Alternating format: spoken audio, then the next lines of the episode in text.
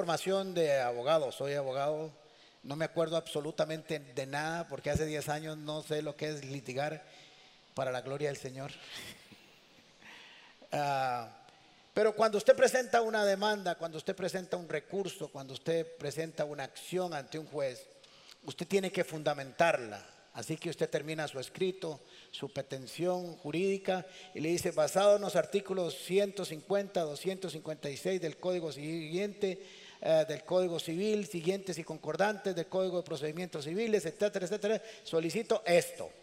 Ahora, esto es muy importante porque cuando conocemos bien las escrituras nos damos cuenta que nosotros tenemos derechos según las escrituras.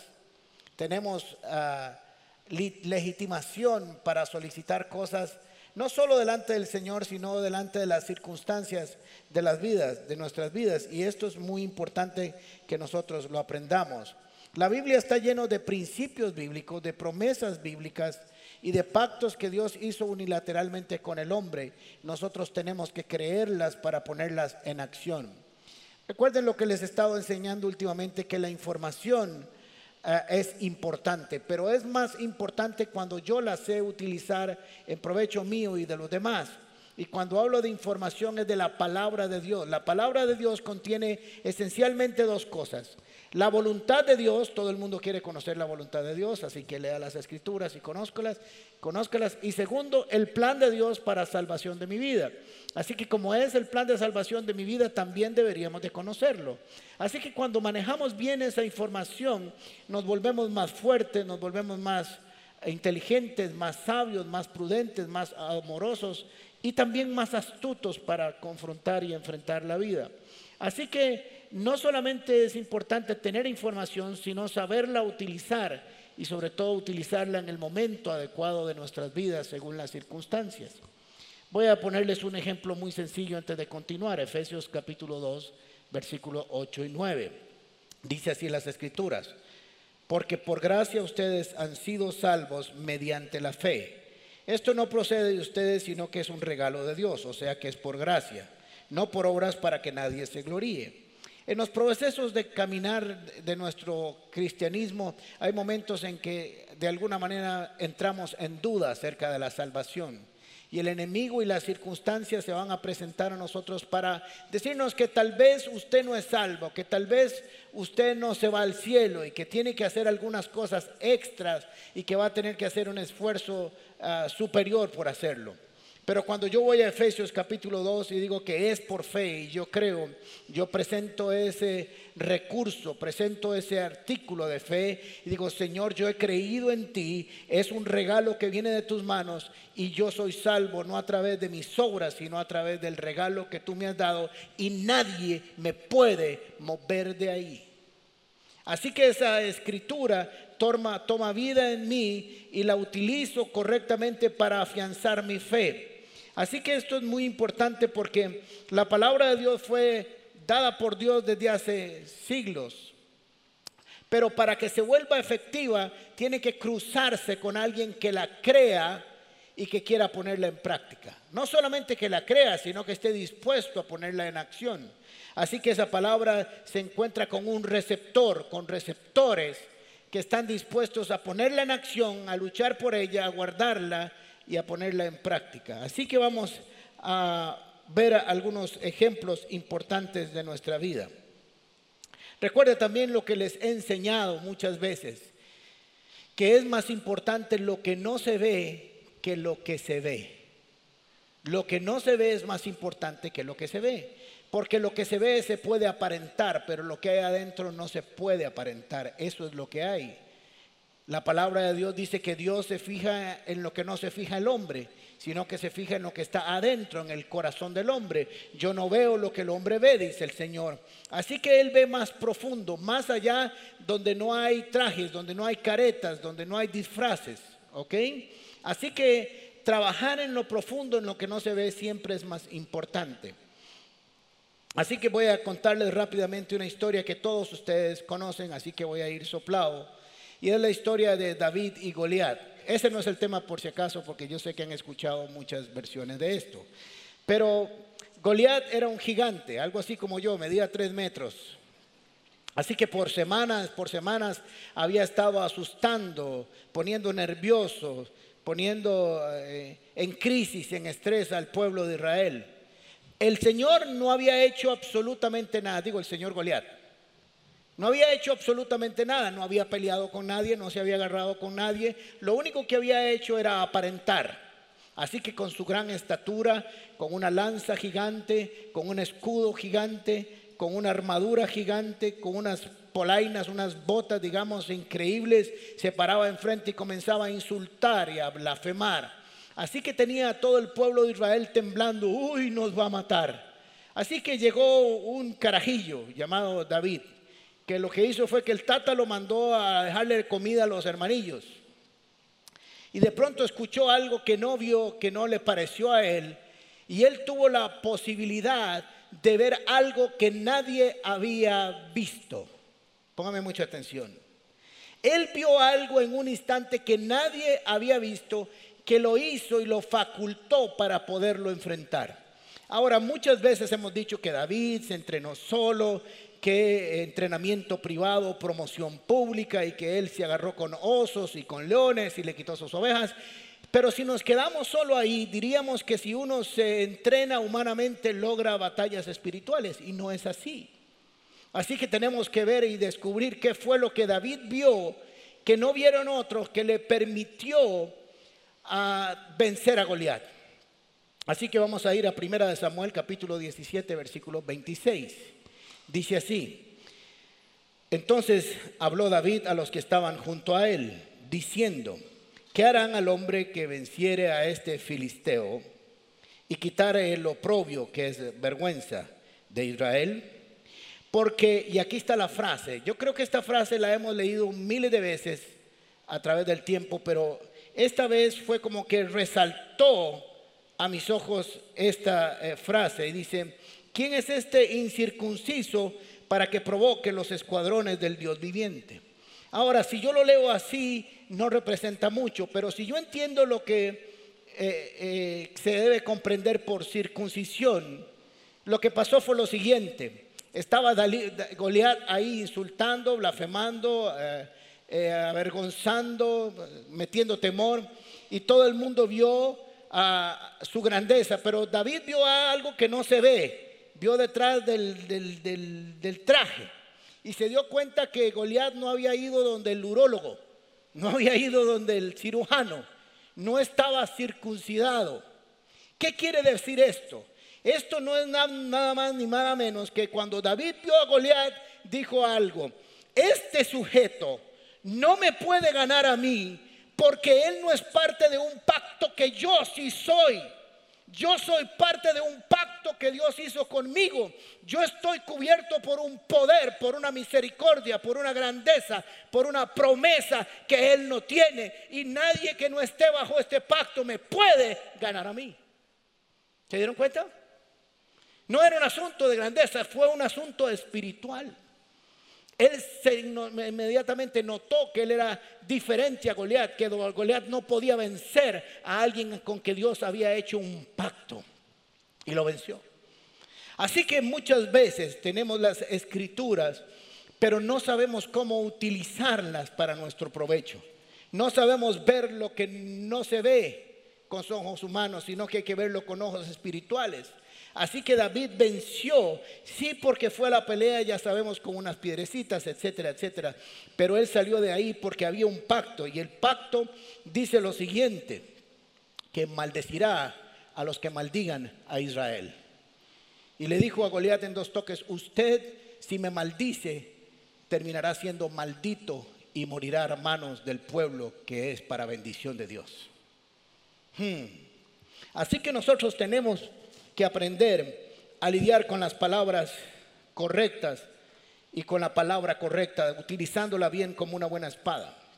Vamos a ir a Éxodo capítulo 1, versículos 6 al 11. Ah, voy a ir un poco rápido. 6. Murieron José y sus hermanos y toda aquella generación. Sin embargo, los israelitas tuvieron muchos hijos a tal grado que a tal grado se multiplicaron que fueron haciéndose más y más poderosos, más y más poderosos, iban creciendo. el país se fue llenando de ellos.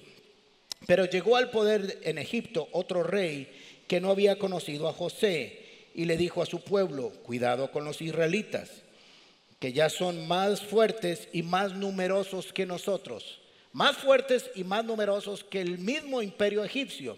Así que entraron en temor.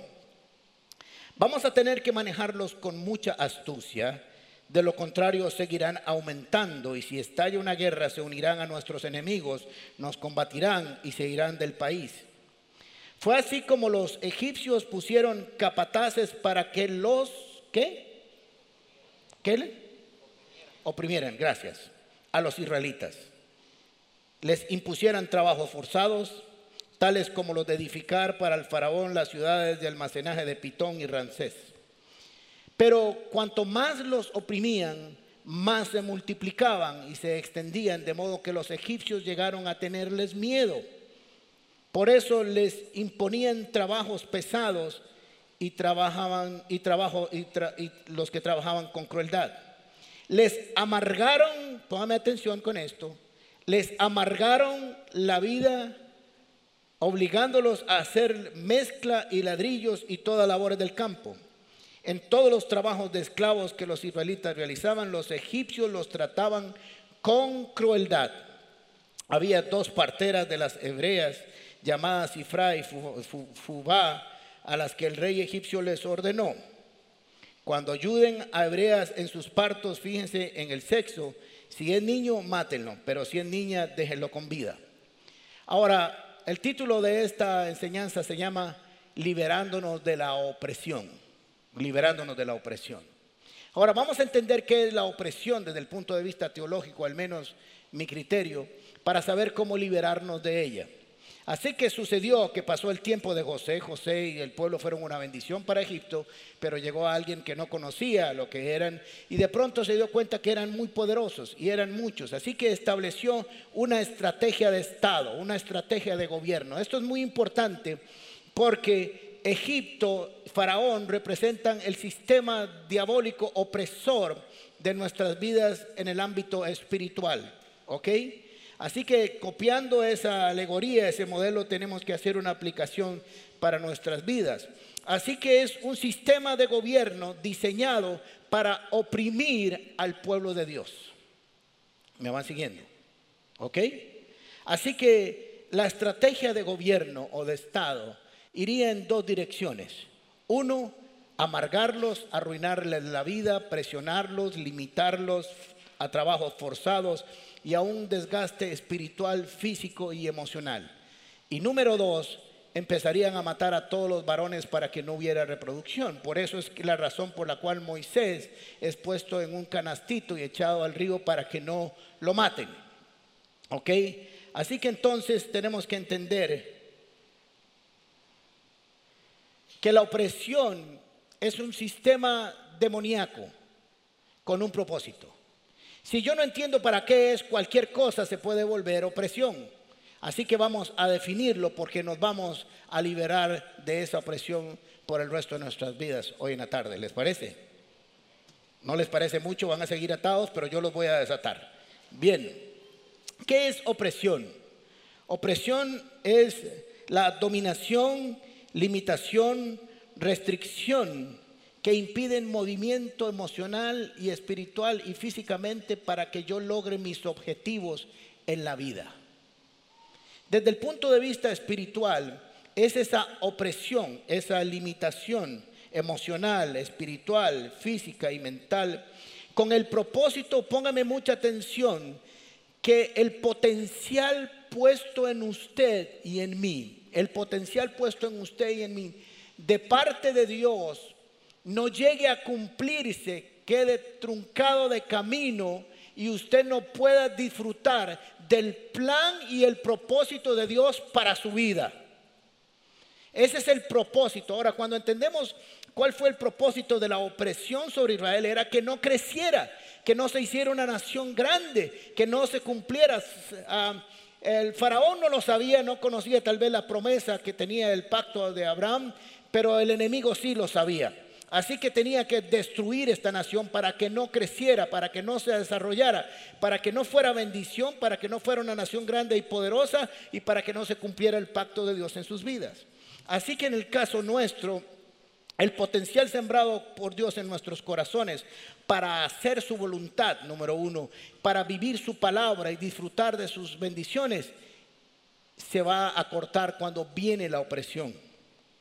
Así que es importante que nosotros encontremos una salida a esta opresión que lo que trata es de cegarnos. Miren qué interesante, porque el sufrimiento y la opresión nos da ceguera espiritual nos impide ver la salida. Vamos a ir a Éxodo capítulo 6, versículo 9. Cuando yo leí este pasaje, logré entender algunas cosas que he visto en tantos años de pastoreo. No son muchos, pero tengo muchos años de servirle al Señor. Y llegan personas a, una consejería o me hablan y me cuentan de sus problemas y uno les da una solución. No es una solución humana, es una solución espiritual. Tienes que buscar a Cristo, tienes que entregar tu vida a Él, ah, tienes que empezar a ir a un estudio bíblico, tienes que crecer en la palabra, tienes que ir al, retiro, levántate para que sea, eh, tenga un tratamiento espiritual, en fin, todas las cosas que uno recomienda a alguien y cuando se da cuenta aquella persona no lo hizo. Y uno dice, ¿cómo es posible que uno le presente la medicina en medio de ese tiempo de opresión y no busque salida? esta es la respuesta, por si acaso. Le voy a dar una respuesta no solo para personas que usted tal vez conoce, sino para usted mismo esta tarde. Y yo quiero que no piensen tanto en otros como en usted mismo. Éxodo capítulo 6, versículo 9. Moisés le dio a conocer esto a los israelitas. ¿Qué les dio a conocer? Los planes. Hey, quiero decirles que Dios me habló y me dijo que los vamos a libertar que Él los va a libertar con prodigios, con milagros, que ya van a dejar 430 años de esclavitud, que van a dejar de trabajar a ustedes para los demás, que los va a llevar a una tierra prometida maravillosa y todo lo que ustedes trabajen se va a convertir en oro, van a tener casas, hijos, maravillas, los voy a llevar a la tierra que fluye leche y miel. Ok, ¿les parece? Y miren la respuesta. Pero ellos por su desánimo y las penurias de su esclavitud, de su esclavitud, ellos no le hicieron caso. Hey, quiero pagarle sus deudas y usted le dice, no, muchas gracias, déjeme así hecho leña. Págase la otra. Mire lo que dice en la versión nueva traducción viviente. Así que Moisés le dijo al pueblo de Israel lo que el Señor había dicho. Pero ellos no quisieron escucharlo más porque estaban desanimados, estaban desanimados, desalentados por la brutalidad de la esclavitud. Así que la esclavitud no solamente había causado dolor, sino que había creado una conducta de esclavo. No sé si usted sabe cómo entrenan a los elefantes. Es un poco difícil porque no tenemos. Pero les ponen una cadena en los pies y los atan y ahí los dejan por mucho tiempo. De tal manera que les quitan la cadena y ellos siguen sin moverse. Ahí se quedan unidos, porque lo que sienten es la cadena, pero no saben que no está unida a nada más. Así que así los controlan alguien tan grande. La esclavitud cuando nos ha tomado por mucho tiempo nos comienza a generar una cultura de esclavitud. Por eso, por eso es que Satanás está tan, tan interesado en destruir nuestra niñez y cada vez la va destruyendo más y cada más hay más ideologías de destrucción y de muerte tratando de educar y hacer de nuestros niños gente insensible a la palabra de Dios y cada vez cada generación se va pervirtiendo aún más entre más saque de Dios de sus vidas. Por eso no podemos permitirlo que en este país tomen control los que no desean nada de Dios en ningún lado. Así que entonces Ah, comenzamos a generar una conducta, un comportamiento, de tal manera que se acostumbran a vivir en la opresión, en la esclavitud. Comienzan aún a adorar a los dioses de los que los esclavizan. Los israelitas se volvieron idólatras de todos los dioses de Egipto. No solo los cautivaron con su dolor y su conducta, sino que los llevaron a adorar a sus dioses. Así que habían perdido toda identidad. La idea no solamente que usted trabaje como esclavo, sino que tenga mentalidad de esclavo, tenga comportamiento de esclavo y nunca llegue a descubrir el propósito de Dios para su vida. Que usted nunca salga de esa opresión para que descubra todas las cosas maravillosas y extraordinarias que Dios tiene para cada uno en su plan y en su voluntad. Así que muchos de ustedes por años han luchado por algunas cosas que sienten que no les ha permitido salir y hoy vamos a llegar al final de ese tiempo. Hay una opresión política, hay una opresión económica, hay una opresión física, hay una opresión emocional, pero lo más terrible es la espiritual, porque siempre nos acompaña. Usted puede salir de Corea del Norte escapando, tratando de ser libre y llegar a Corea del Sur y seguir siendo un esclavo de ese loco perverso que está ahí. Porque nació bajo esa dictadura y su comportamiento hay que enseñarle a ser libre, hay que enseñarle a vivir la libertad. Vamos a ver si esto es cierto o no. Éxodo capítulo 1, versículo 6, 11.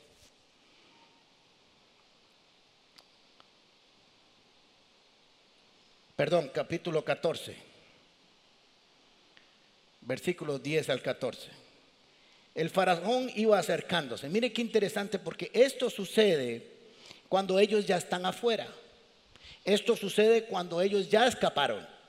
Ya pasaron las famosas diez plagas, ya se murieron los primogénitos de Egipto, ya Dios manifestó su poder y su voluntad para sacarlos, ya van huyendo, ya es gente libre, van de camino a la tierra prometida, pero es gente que ya salió, nunca había estado en esta tierra. Así que dice, el faraón iba acercándose cuando los israelitas se fijaron y vieron a los egipcios pisándole los talones y sintieron miedo y clamaron a Dios. Muy bien, estaban allá afuera porque habían clamado en un momento, ahora lo vamos a ver.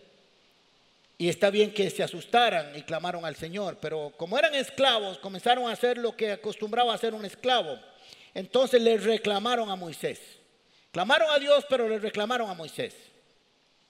¿Acaso ¿Acaso no había sepulcros en Egipto que nos sacaste de allá para morir en el desierto? Algo así como, madre, ¿para qué me sacó para palmar aquí? Mejor me hubiera dejado esclavo donde yo estaba. ¿Para qué me sacaste hasta aquí? Yo estaba muy feliz con 400 años de esclavitud, ya me había acostumbrado a ser un esclavo. ¿Qué has hecho con nosotros? Yo no soy Moisés, pues yo le hubiera dicho, hey baboso, liberarte traerte a la libertad. ¿Qué hiciste con nosotros? ¿Para qué nos sacaste? Ganas de volverlo a la choza y que siga esclavo. Pero miren qué interesante, para que vean ustedes cómo el modelo siempre trae historia. Ya, versículo 12, ya en Egipto te decíamos, o sea, esos maes salieron reclamando aún antes de salir. En el avión y estaban renegando de por qué nos iba a sacar, que estábamos ahí, que estábamos felices, que no queremos ir a pasear, que no queremos ir a pasear, que por qué nos vas a sacar nosotros. Yo no quiero vacaciones, yo quiero seguir trabajando como un esclavo y que me arruinen y que me amarguen la vida y que todo lo demás. ¿Para qué me vas a llevar en el avión? Ya en Egipto te decíamos, déjanos en paz. Preferimos servir a los egipcios. Uh, mejor nos hubiera sido servir a los egipcios que morir en el desierto. Conducta, pensamiento y acción de esclavo. Pero ¿por qué? ¿Por qué habían llegado hasta ahí? La razón, el plan opresor había funcionado. Recuerdan que todo esto apareció como una estrategia de Estado para limitar su expansión, desarrollo, crecimiento, maxi, maximizar todo su potencial que Dios había puesto en el corazón de Israel, todo se limitó, todo se detuvo, todo se contrajo. Y además de que todo se detuvo en el plan de Dios, creó gente con mentalidad de esclavo. Pensaban como esclavos, actuaban como esclavos y vivían como esclavos y todo lo hacían como esclavos. Ahora, ¿qué es lo que sucede entonces con Israel y por qué comienza a salir o qué se activa. Recuerden que el propósito en el versículo 11 dice, para que los oprimieran. Pusieron a gente específicamente capataces para decirles, ustedes le van a arruinar la vida a los israelitas.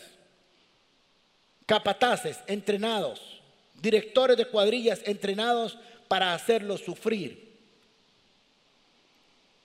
Modificaban su conducta, creaban una cultura de esclavitud, generaban generaciones de esclavos por esclavos, más esclavos, más esclavos y ellos perdieron el diseño original de Dios.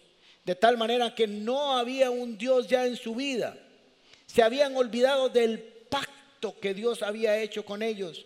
Porque su dolor y su nebulosa sobre su mente les había impedido descubrir otra vez lo que Dios les había prometido para ellos.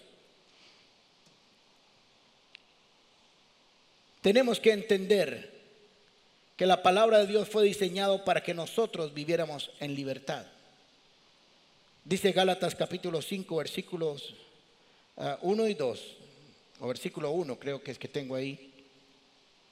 Cristo nos libertó para que vivamos en libertad. Por tanto, manténganse firmes y no se sometan nuevamente al yugo de esclavitud. Los israelitas fueron liberados, pero no disfrutaron de su libertad. No pudieron, no la lograron manejar. ¿Por qué? Porque habían sido preparados emocionalmente para responder al dolor. No para ser libres, sino para quejarse. ¿Cómo empezó toda esta liberación? ¿Cómo se dio este proceso de liberación? Lo encontramos en Éxodo capítulo 2, versículos 23 y 24. Versículo 23. Mucho tiempo después murió el rey de Egipto. ¿Qué quiere decir esta frase en este texto? Lo que parece es que cuando murió ese rey, que no se sabe cuál es, algunos creen que se llamaba Ptolomeo, cuando murió ese rey, los israelitas creyeron que a la hora de morirse ese rey se iba a acabar sus penurias.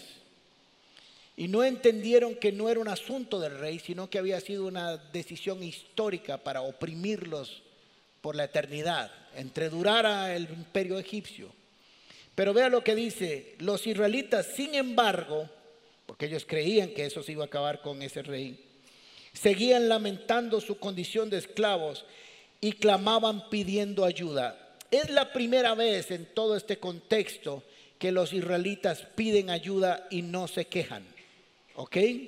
Así que lo que hicieron en el texto que está aquí es que comenzaron a, a clamar a Dios. Se acordaron por un momento, por un segundo, que Dios podía ayudarlos.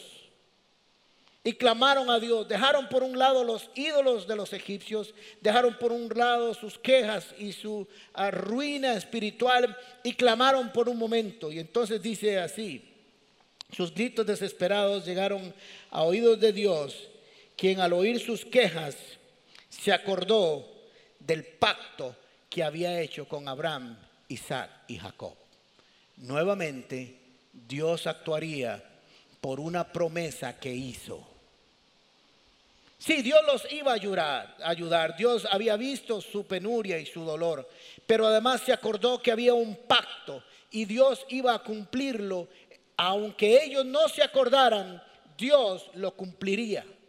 Porque cuando Dios promete algo, Dios lo cumple.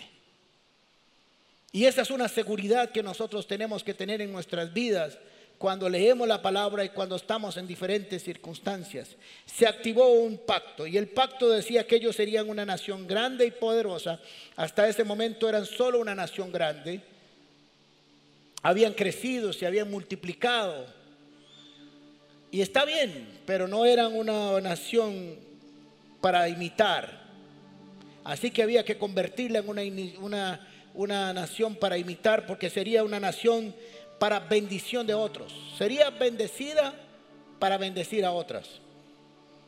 Y lo tercero es que sería de bendición quien los bendijera y habría maldición quien no los maldijera. Así que había un tiempo de maldición para Egipto porque había decidido maldecir a su pueblo. Estoy hablando en el contexto del Antiguo Testamento. Así que por un momento reconocieron que algo tenía que pasar, que el círculo del dolor tenía que romperse, que el círculo de la opresión había que romperlo en algún momento. Y clamaron a Dios. Y de alguna manera, como lo que sabían hacer era quejarse, pues lo presentaron su oración en forma de queja. Ahora, no importa si usted se queja, ¿ok? Pero por lo menos hágalo delante del Señor. Por toda la historia de Israel, Israel se quejó en los primeros años, siempre se quejaba. Y les voy a decir algo, la queja es síntoma de que usted sigue siendo esclavo.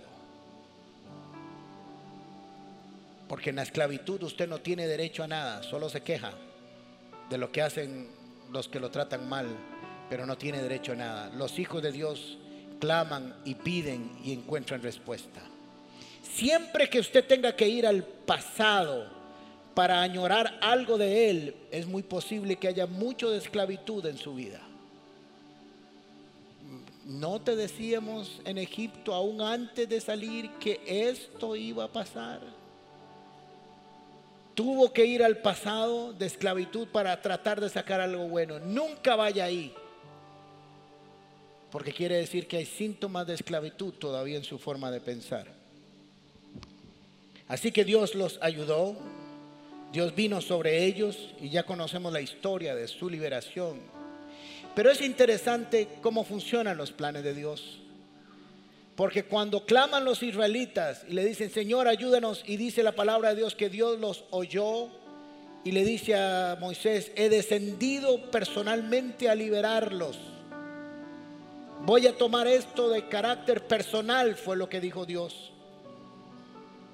Cuando Dios hizo eso, se comprometió con la liberación. Y Dios cumple sus promesas. Y miren qué interesante porque no solo se acordó, sino que actuó. Y había preparado un plan 80 años antes que los israelitas no sabían. Dios les pudo haber dicho esto, ustedes están clamando a mí, yo los he escuchado, sí, yo conozco su dolor, pero quiero decirles que hace 80 años, cuando Moisés aparece a Faraón para libertarlos, hace 80 años yo permití que un niño que se llama Moisés fuera educado y entrenado por los egipcios para que entendiera la cultura egipcia y después lo saqué de los egipcios y me lo llevé 80 o 40 años más para ser entrenado como pastor. Y ahora he traído a alguien que entiende la cultura eh, judía y entiende la cultura de Dios y lo he preparado para que sea su libertador. 80 años antes ya Dios había preparado un plan para su liberación. Y quiero decirles que desde antes de la fundación del mundo, Dios preparó el Cordero de Dios para tu liberación. Y ese se llama Jesús. Lucas capítulo 4, versículos 16 en adelante. Y fue a Nazaret donde se había creado y un sábado entró a la sinagoga como era su costumbre.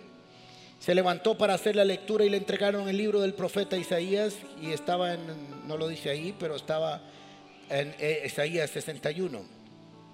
Y desenrollándolo encontró el lugar donde está escrito, el Espíritu del Señor está sobre mí, o sea, me ha capacitado, me ha instruido, me ha empoderado, por cuanto me ha ungido para anunciar buenas nuevas a los pobres me ha enviado a proclamar libertad a los cautivos, dar vista a los ciegos y poner en libertad a los oprimidos. Lo mismo que un día Moisés, figura de Cristo, hizo con Israel en Egipto. A pregonar el año del favor del Señor, luego enrolló el libro se lo devolvió al ayudante y se sentó y todos los que estaban en la sinagoga lo miraban detenidamente y él comenzó a hablarles, hoy se cumple esta escritura en presencia de ustedes. Es interesante porque cuando en Éxodo capítulo 3, versículo 7 en adelante, Dios habla con Moisés, utiliza dos veces la expresión, ciertamente he visto la opresión y he visto cómo los oprimen. Ahora, entendiendo qué es lo que hace la opresión en nosotros, nos damos cuenta que muchos de nosotros no hemos experimentado y desarrollado el potencial que Dios puso en nosotros para cumplir sus promesas y vivir su plan, porque por años hemos estado oprimidos por algo. Ahora quiero aclarar entre posesión demoníaca y opresión. La opresión viene desde afuera.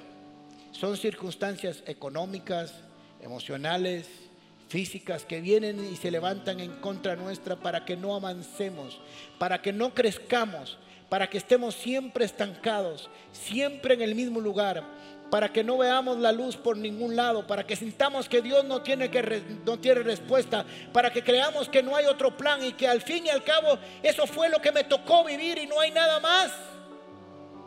Y el Señor te dice, eso es falso, porque hoy yo voy a activar un plan, dice el Señor, sobre tu vida.